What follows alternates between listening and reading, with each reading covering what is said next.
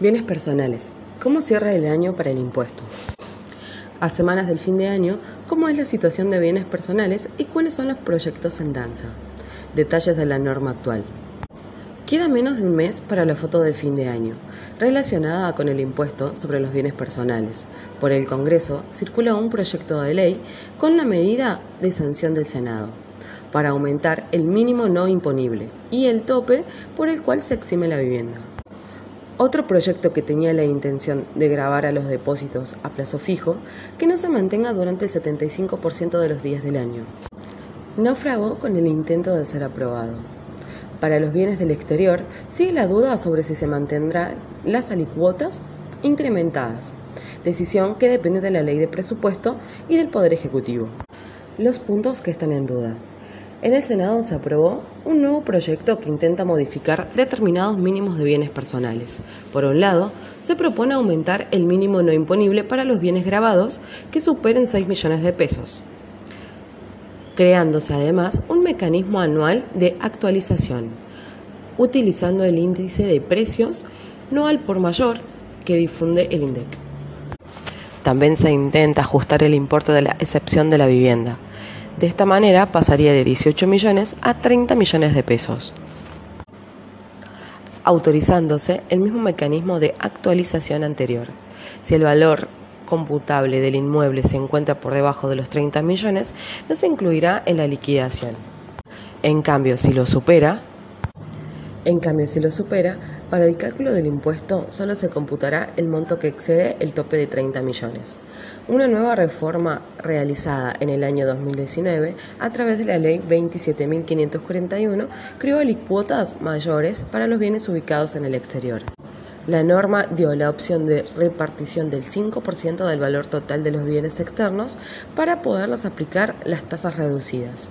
Esta medida, que discrimina los bienes en función del lugar y en donde se encuentran ubicados, venció el año pasado. Aunque por el proyecto de ley de presupuesto se podrían autorizar al Poder Ejecutivo a prorrogarla indefinidamente.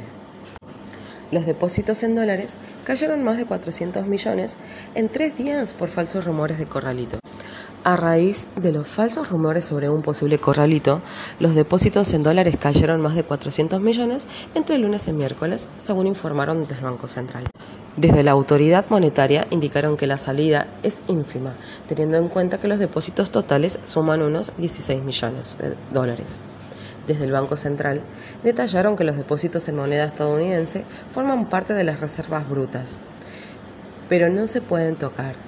Es decir, esos dólares casi no se pueden prestar, salvo exportadores, aunque este tipo de operaciones no es tan usual.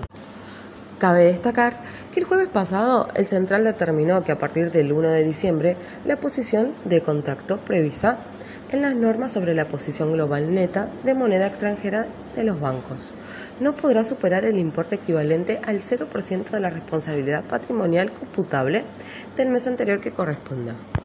A partir de esa medida, durante los últimos días circuló un audio de WhatsApp sobre un supuesto corralito encubierto, que despertó temores infundados ya que la información era falsa.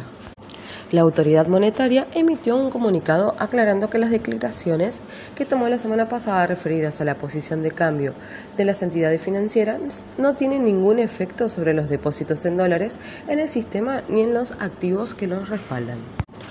Desde el 2003, a partir de los conocidos sucesos del diciembre de 2001, el Banco Central estableció regulaciones macroprudenciales para los depósitos que estén absolutamente respaldados con préstamos a empresas que generan dólares.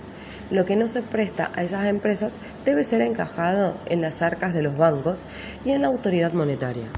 Incluso referentes de la oposición reconocieron que la fluidez del sistema financiero argentino es muy elevada y que los rumores recientes son absurdos.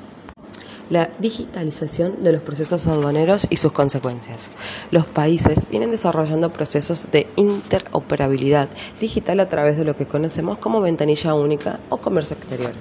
La digitalización de los procesos aduaneros es una tendencia mundial, efectivizando los mismos y provocando una baja significativa en costos operacionales.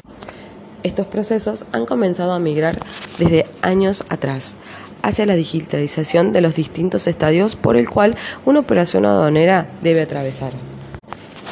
este último año y medio, como consecuencia de la pandemia del COVID-19, los procesos aduaneros digitales han tenido una aceleración muy importante. Las aduanas de América Latina y el Caribe están atravesando una oportunidad de ir hacia operaciones digitales. Si bien es un proceso en el que la región de, Sudamérica, a excepción de países como Uruguay o Chile, será un cambio lento y en algunos casos difíciles de llevar a cabo, como consecuencias de aspectos tales como pueden ser tecnológicos y el político de cada país. Este último año y medio, como consecuencia de la pandemia del COVID-19, los procesos aduaneros digitales han tenido una aceleración muy importante. El Banco Interamericano de Desarrollo menciona los elementos que serán claves para esta nueva etapa digital en las operaciones donde intervienen procesos aduaneros. Entre ellos se encuentra la optimización, la automatización y la digitalización de procesos aduaneros y fronterizos. Al mismo tiempo, la digitalización trae aparejado una trazabilidad de toda la operación internacional, entre ellas la aduanera, considerando este punto de suma relevancia para conocer qué ha sucedido en toda la cadena de logística, desde la mercadería, fue despachado con destino final al país de importación hasta que la misma llega a manos del importador. Hoy a través de la tecnología blockchain se está trabajando estos procesos digitales aduaneros. Los países vienen desarrollando procesos de interoperabilidad digital a través de los cuales conocemos como la UCE, Ventanilla Única de Comercio Exterior. En nuestro país, la UCE, puesta en vigencia a través del decreto 1079-16, se la define como una herramienta para facilitar el comercio reduciendo tiempos y costos, generando mayor transparencia y mejores controles en las operaciones.